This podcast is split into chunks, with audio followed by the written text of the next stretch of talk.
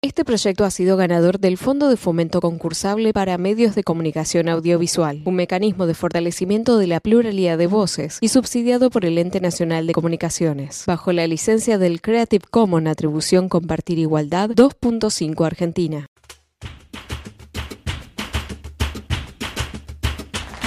Buen día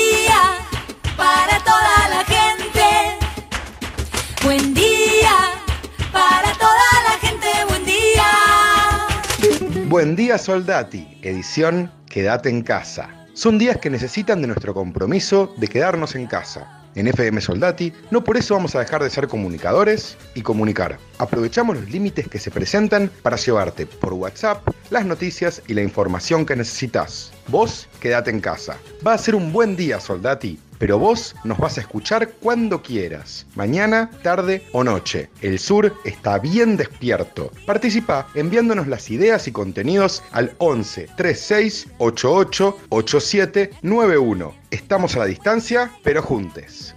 Buen día, soldati. Hoy quédate en casa. Para empezar nos comunicamos con Nacho Almirón, economista integrante del equipo que renegocia la deuda externa argentina, para saber cómo se llegó a esta situación y qué salida beneficiosa han encontrado para nuestro país. Luego hablamos con Lucas Pedula, periodista de la revista MU, sobre la causa de la desaparición de Facundo Castro, el hallazgo del cuerpo y la sospecha sobre la policía bonaerense. Y terminamos el programa hablando con Cecilia Galarza, que nos trae la columna de economía para contarnos las posibilidades que nos puede dar el Plan Nacional Procrear para comprar o construir la vivienda propia. Así arrancamos. Estas son las noticias en Buen Día Soldati.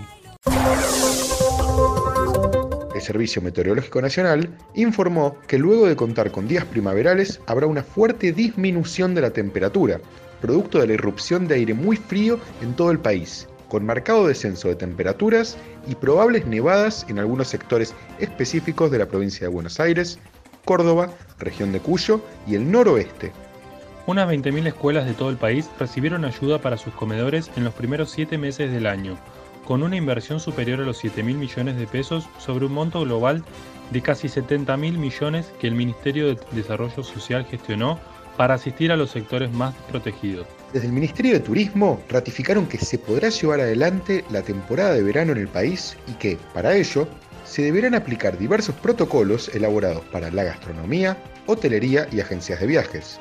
Así lo informó Janina Martínez, secretaria de Promoción Turística. El gobierno creó el Gabinete Nacional para la Transversalización de las Políticas de Género con el fin de garantizar la incorporación de la perspectiva de género en el diseño e implementación de las políticas públicas nacionales. El número de locales en alquiler en la ciudad de Buenos Aires aumentó 67% en los primeros seis meses del año, periodo en el que el sector del comercio se vio afectado por el aislamiento social para afrontar la pandemia, dijo un informe de la Cámara Argentina del Comercio y Servicios.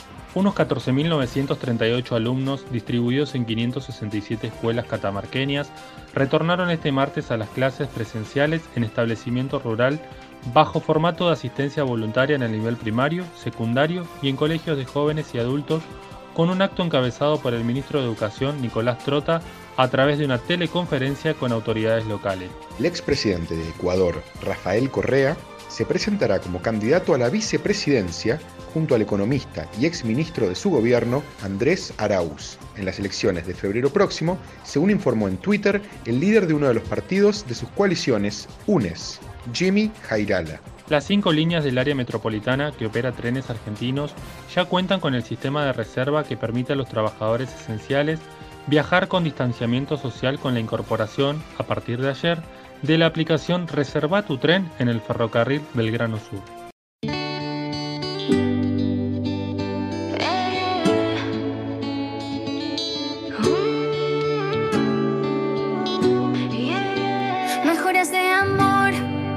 Sabiendo que no cumplirías. Me decías mentiras y yo siempre las creía. Al igual que tú, te engañé mil veces. Mil veces es mucho, pero más tú te mereces. No fuiste tu niño,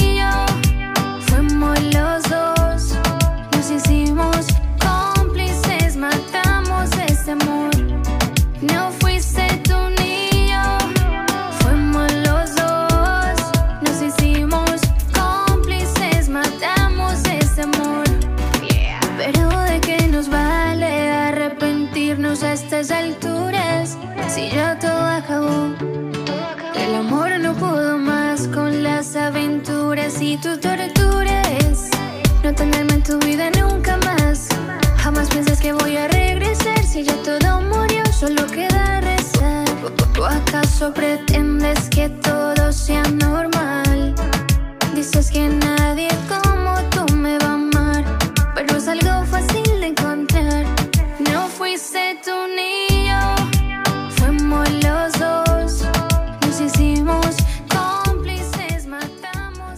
Estamos comunicados con Nacho Almirón, economista, militante del hormiguero e integrante del equipo que con gran responsabilidad lleva a cabo la renegociación de la deuda externa argentina. Para hablar justamente de eso, contanos, ¿qué fue lo que se negoció? ¿Y cómo se llegó a un estado de deuda que requirió esta ardua renegociación? Lo que se negoció hasta ahora eh, son títulos eh, que se pagan en moneda extranjera y que eh, están emitidos bajo legislación extranjera, es decir, que eh, ante algún conflicto había que, ir a dirimirlo en la justicia de Nueva York, eh, como recordarán el juicio que hubo con, el tal juez Bequeriesa, con los buitres. Bueno, es ese tipo de títulos que en general los tienen bancos y fondos de inversión extranjeros. Algunos son más eh, pacíficos y funcionales al sistema financiero, otros son un poco más duros, como los fondos buitres. Bueno, ¿cómo se llegó a un estado en el que haya que negociar eh, esta deuda externa? Bueno, eh, a ver, esta deuda en principio se generó una parte en el canje de 2005 y 2010, eso serían unos 20 mil millones, que sería un tercio de lo que se negoció, y otros 40 mil millones o un poquito más eh, se generó durante los cuatro años del gobierno de Macri. En esos cuatro años, estos 40 y pico de mil millones eh, se emitieron para financiar varias cosas. En primer lugar, la salida de dólares por exportaciones, turismo que hubo en los primeros años del macrismo y después habrán eh, escuchado hablar durante estos cuatro años eh, de la famosa bicicleta financiera. Y la bicicleta financiera empezaba con grandes tasas de interés acá al interior de Argentina, pero la, finalidad de la bicicleta financiera es cuando estos fondos vienen y juntan sus ganancias, en algún momento se la quieren llevar. Y para que puedan llevársela, el gobierno tuvo que emitir deuda. Una parte son estos títulos y otra parte es la que varios conocerán, que es, son los 44 mil millones que le debemos al FMI. Esta deuda además se, se tornó insostenible ¿por qué? por dos motivos. Una, porque los vencimientos están amontonados en los próximos cinco años, la deuda que heredamos, digamos, eh, empieza, empezaba a vencer este año eh, el capital. Y el año que viene y el siguiente había eh, cuantiosos vencimientos de capital. Y por otro lado están los vencimientos de interés, que esta deuda se emitió a tasas muy altas, tanto a nivel local como a nivel global. Eh, en un mundo que está pagando casi cero de interés, nosotros estábamos pagando 7% en dólares de interés, lo cual es un montón de plata de más que estaba pagando esta deuda. Es por eso que ahora cuando se negoció la deuda se apuntó principalmente a una quita eh, de los intereses, que en los siguientes 10 años obtuvimos un ahorro de 30 mil millones de dólares eh, de la deuda extranjera eh, solo por recorte de intereses, digamos. Eh, al pagar una tasa mucho más baja de 3%, en- que es sostenible y adecuada al contexto mundial, logramos que el país se ahorre en los próximos 10 años 30 mil millones de dólares. ¿Por qué es tan importante haber conseguido el acuerdo? ¿Cuáles eran los otros escenarios posibles? principalmente poder eh, justamente obtener este ahorro que es muy valioso en los próximos 5 años y 10 años.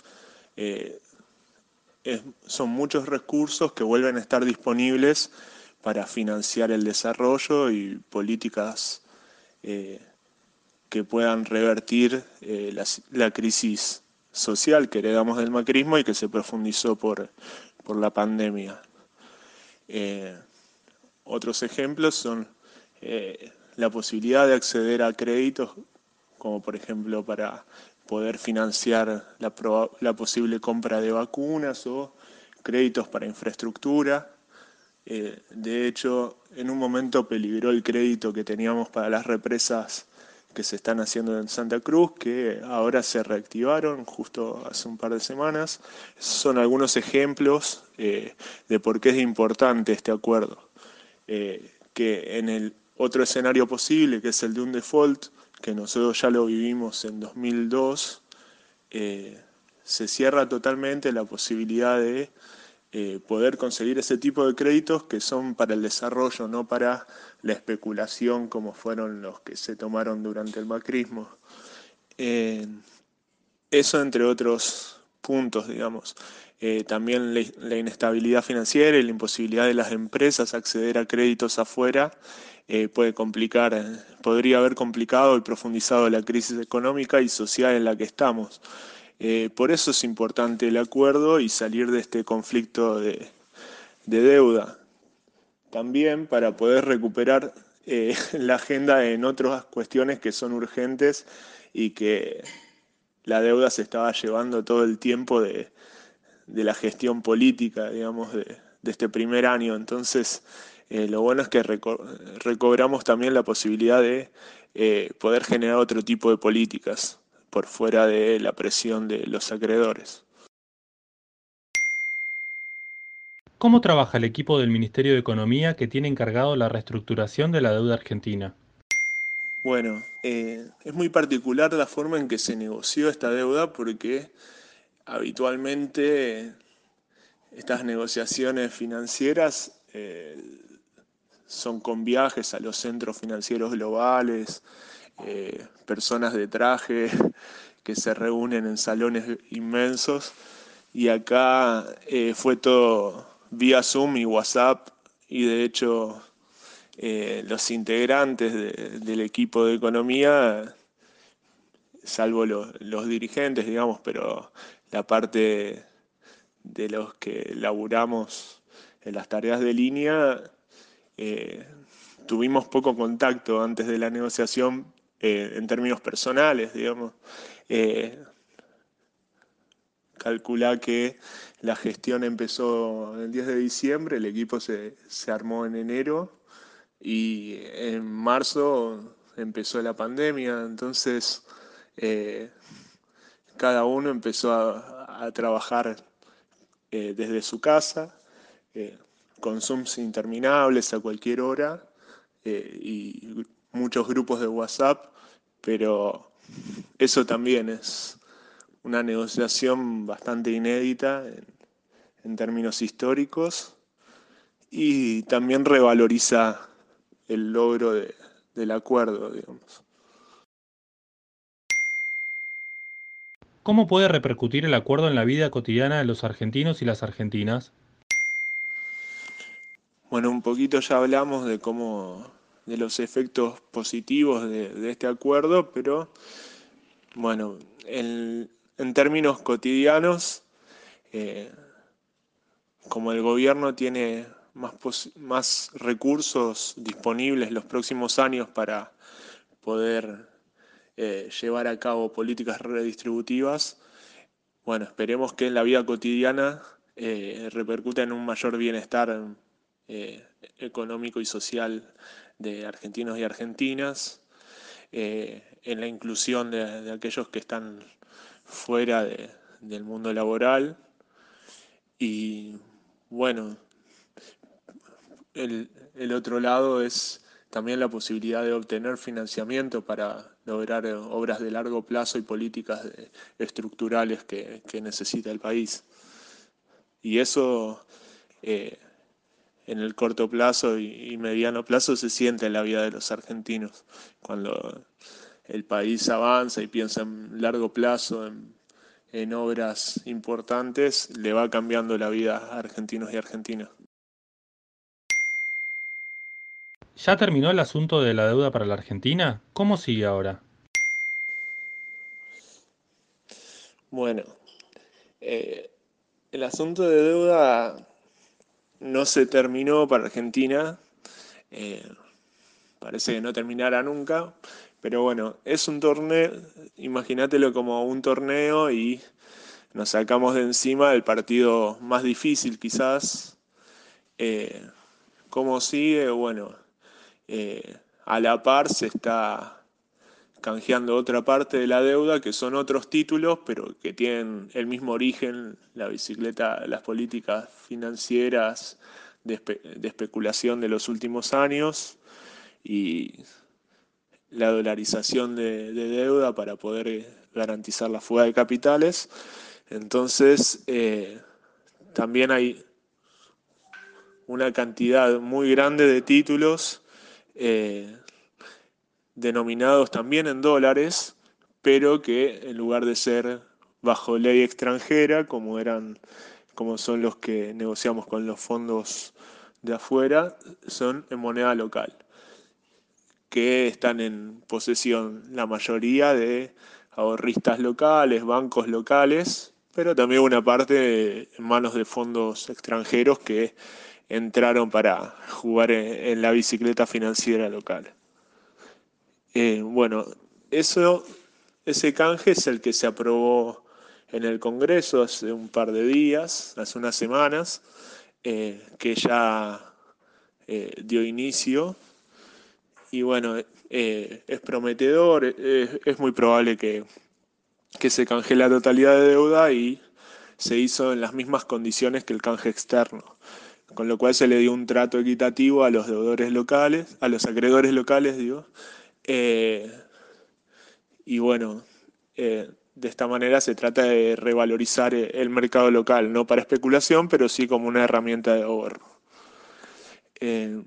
Y bueno, después nos queda otro partido chivo, se podría decir, que es el del FMI, que bueno, ahí va a haber una disputa técnica, una negociación, pero también juega mucho la política local e internacional, digamos, las alianzas que pueda tejer el gobierno con, otros países que son miembros del, directorio del fondo, ¿no? que son los que votan.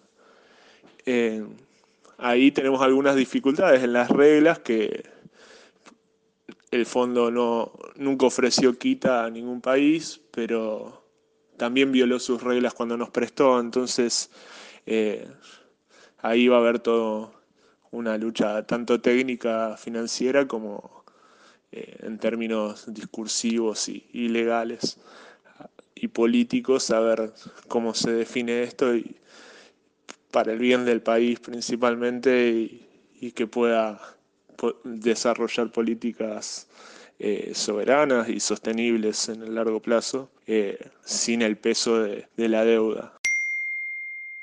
Ese fue Nacho Almirón, economista, militante del hormiguero e integrante del equipo que lleva adelante la renegociación de la deuda en comunicación con FM Soldati 91.3. Si tú te vas, si tú me dejas bailando sola, encontraré lo que me enamora. La vida es corta para.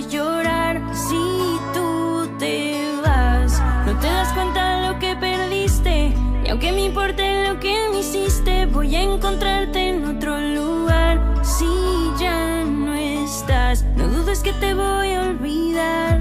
Si tú te vas. Estoy segura que yo no te fallé.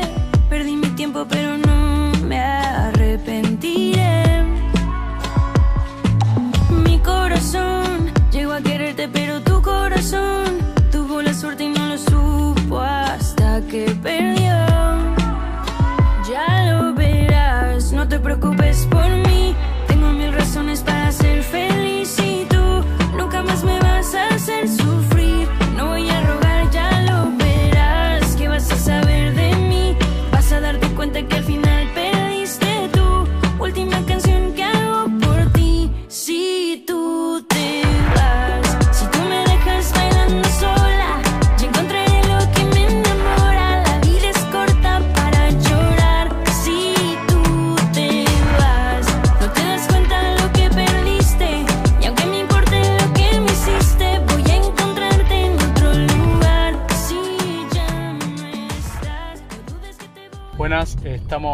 Con Lucas Pedula, periodista de la cooperativa de comunicación La Vaca, que edita la revista Mu.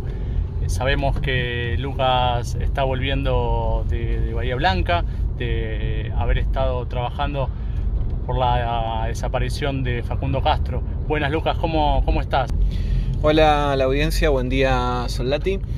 Eh, sí, nosotros estuvimos, llegamos el jueves a Bahía Blanca, a la tardecita, y mm, ya empezamos a trabajar, estuvimos haciendo una serie de entrevistas y el viernes nos fuimos para Pedro Luro, donde pudimos hablar con la mamá, y el sábado también eh, tuvimos otra charla con ella. Em, tanto en la Shell donde trabaja como también en, su casa, con el hermano de Facundo, con una de las profesoras del colectivo Semillero Cultural que dependía del programa Jóvenes, em, Jóvenes sin Memoria de la Comisión Provincial por la Memoria. Y mm, estuvimos recorriendo el, el, pueblo y también todos los, todos los pueblos que hoy son las, las postales del caso, tanto Mayor Buratovich como Teniente Origone y después de vuelta para Bahía Blanca. En el medio, cuando estábamos volviendo y de, toda esa cobertura y de poder hacer todas esas entrevistas, nos enteramos de, la aparición del hallazgo de, un cuerpo, en ese momento nos enteramos de un cuerpo en, en la zona de Villarino Viejo, que para que nos ubiquemos es entre eh, un lugar que se llama Cabeza de Güey, que es una zona de pescadores, y General Serri, que es eh, un pueblo, el pueblo que está antes de Bahía Blanca. Es un lugar que está, eh, que está varios kilómetros hacia adentro del, kilómetro 711 de la ruta 3. Entonces, ante eso y al hablar con los abogados que ya estaban presentes en el, lugar, en ese momento tanto Cristina Castro, la mamá de Facundo, como sus abogados, Luciano Pereto y Leonora Aparicio, se volvieron a, sus casas y dijimos, bueno, vamos el domingo a primera hora al lugar. Allí había un retén eh, policial, obviamente no te dejaban pasar. Imagínense, digamos, desde el lugar que, todo el mundo vio por, la televisión, desde donde estaba el retén y, donde, estábamos los periodistas y los medios de comunicación, el lugar donde un pescador, un pescador eh, dio el aviso del hallazgo del cuerpo, estaba 15, 15 eh, minutos más hacia adentro en, en, auto, en vehículo, y era un, un, camino muy sinuoso, muy pantanoso y que no, no es de fácil acceso, digamos, y que, que no es de fácil acceso incluso que, caminando, digamos. Entonces, para que también tengamos la dimensión de, de donde estábamos, era una zona eh, inhóspita, donde no hay nada, donde hasta casi ni los pescadores van por ahí y con un clima muy hostil. Lucas, eh, tenemos entendido que durante todo el, proceso de desaparición de Facundo y la búsqueda de Facundo eh, se encontraron con bastantes inconvenientes en, el proceso de investigación, con el episodio de la sandía, en el calabozo en uno de los pueblos cercanos a, Pedro Luro. Bueno, pero también ese día aparece una zapatilla. ¿Qué, qué, significa esa zapatilla en buen estado frente al cuerpo del que podría ser Facundo en un, estado esquelético? Acá hay que aclarar algunas cosas. Por ejemplo, que en el, en el, marco de una causa que se está investigando por desaparición forzada y con innumerable cantidad de restrillajes, algunos para, la familia eh, totalmente improductivos porque rastrillaban zonas donde para la familia era claro que, no, que, Facundo no, estaba. Em, tenemos que pensar y ubicarnos que el cuerpo lo encuentra un, pescador y que la zapatilla, la zapatilla eh, es encontrada por la propia mamá a 30 metros del, eh, del, del, cuerpo esqueletizado. Cuando nosotros decimos cuerpo esqueletizado y que inundó portales, canales, eh, sitios web y, redes sociales, estamos hablando de un esqueleto, digamos, de, de huesos a los que la mamá nos comunicó que le faltaban los brazos, o sea, era un esqueleto que le faltaban piezas. Y a 30 metros estaba la zapatilla, que es el mismo modelo que la que se puede ver eh, que usaba Facundo en la foto que circuló tanto donde está de espaldas eh, en el patrullero policial, que esa foto corresponde al día al 30 de abril, es decir, el día de su desaparición a las 10 de la mañana, cuando esos dos policiales le, labran una, infracción por circular sin el permiso para, circular durante, durante la cuarentena. Entonces, lo que, lo que llama la atención de la mamá es cómo, digamos, hallando un cuerpo con esas características puede estar la una zapatilla en tan buen estado. Hay que aclarar y hay que ser cautos que todavía eh, el cuerpo, el, domingo, una delegación de la Policía Federal lo trasladó a la ciudad de Buenos Aires, donde el martes van a, van a comenzar con, las pericias que pueden demorar varios días. Y ahí, es lo, donde primero vamos a tener que saber quién es ese cuerpo, la identidad de ese cuerpo, que es algo que todavía no, podemos eh, establecer, y por otro, cuáles son los resultados de la autopsia, lo cual va a ser muy importante porque permitiría un acercamiento a eh, cómo fue eh, y, en qué condiciones fue la, muerte de, la persona que se encontró. Estuviste bastante cerca de la madre, pudiste conectarte con la, con la familia, por lo que nos decís. ¿Cuál es lo, eh, el enfoque que plantean ellos? ¿Qué, ¿Qué, pasó con Facundo? Que es la pregunta que nos hacemos todos. La mamá fue muy clara, em, tanto cuando a la salida de, de, lo que significó todo, todo el operativo del, del, domingo en la zona de Villarino Viejo. Para ella no hay dudas de que se trata de, un cuerpo plantado y sembró muchísimas dudas respecto a, sobre todo, y, insistamos de nuevo en esto, en el, el, estado de la zapatilla al lado del, al lado del cuerpo. Para la querella eh, no hay dudas de que Facundo fue víctima de una desaparición forzada y que hay mucha responsabilidad de la, la, policía de la, de la, provincia de Buenos Aires. Y además hay que aclarar también respecto a esta a, la, hipótesis y a la que, tiene la, mamá de, de, Facundo y, junto con sus abogados, también hay que, hay que aclarar otro detalle que ella brindó a, los medios después de terminado el operativo, que fue que no había ninguna mochila en, el lugar de, los hechos.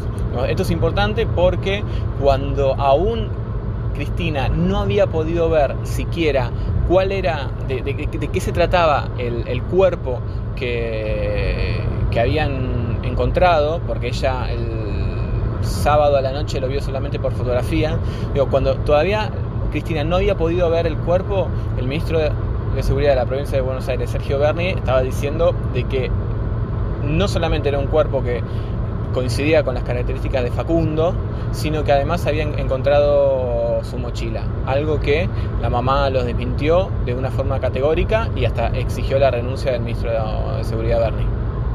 Bueno, gracias Lucas eh, por la comunicación, te mandamos un fuerte abrazo. Gracias, un abrazo.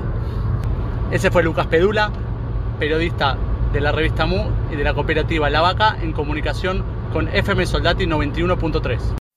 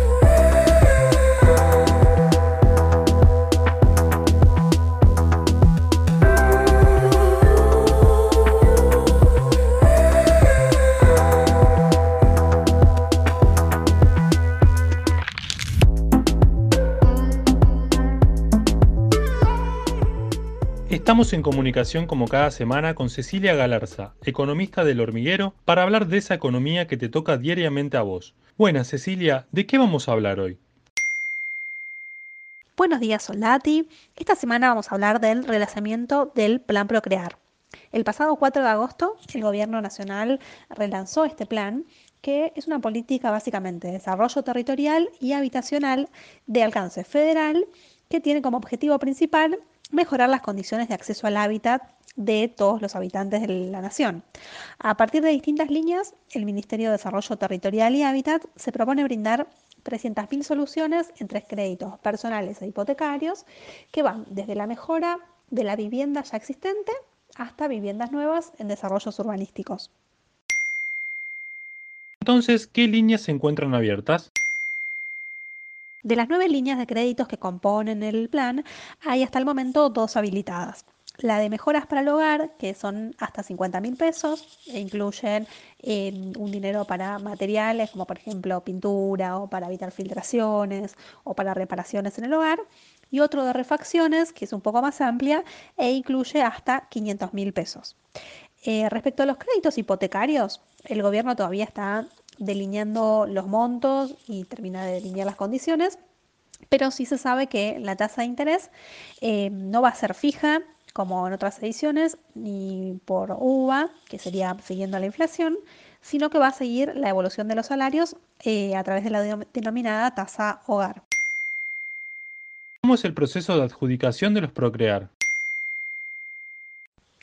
Bueno, para inscribirse en alguna de estas líneas hay que realizar una inscripción online, tras la cual el banco va a evaluar la situación crediticia de la persona y que cumpla con los requisitos que establece el programa, así que se pueden ver a través de la página del Procrear. Y en ese caso, si cumple con todos estos pasos, se va a poder acceder al sorteo eh, que se realizará en distintas tandas y cuyos resultados se conocerán por la web y van a ser informados por el correo electrónico declarado por la persona inscripta. Para las dos líneas vigentes, ¿sí? la de refacciones y mejoramiento de la vivienda, la tasa para devolver el crédito será fija del 24% anual Sí, lo cual es muy inferior a la inflación, que se estima que este año va a cerrar alrededor del 40%, con lo cual estamos hablando de una tasa de interés real negativa.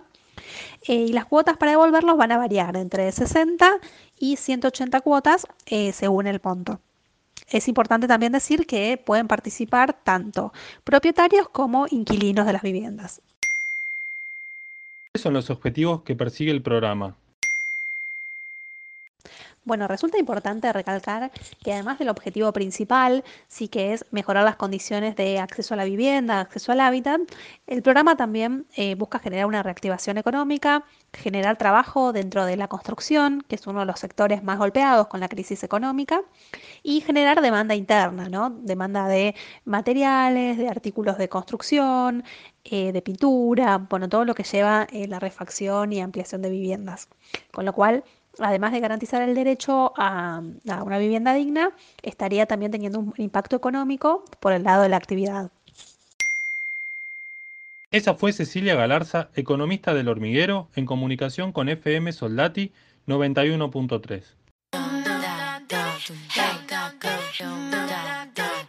Hey, ya no te compares, quiere te entera, pierde el pudor. Porque eso que tú Eso fue Buen Día Soldati, edición Quédate en casa en FM Soldati. Participa enviándonos las ideas y contenidos al 11 36 88 87 91. Estamos a la distancia, pero juntes. Hey, aunque no lo creas, tú eres la estrella más bella que una simple opinión. Deja los prejuicios, bailate a ti misma, piérdete en el. Esa herramienta es nuestra carta de acción. Hey, ya no te compares, quiérete entera, pierde el pudor. Porque eso que tú tienes se ve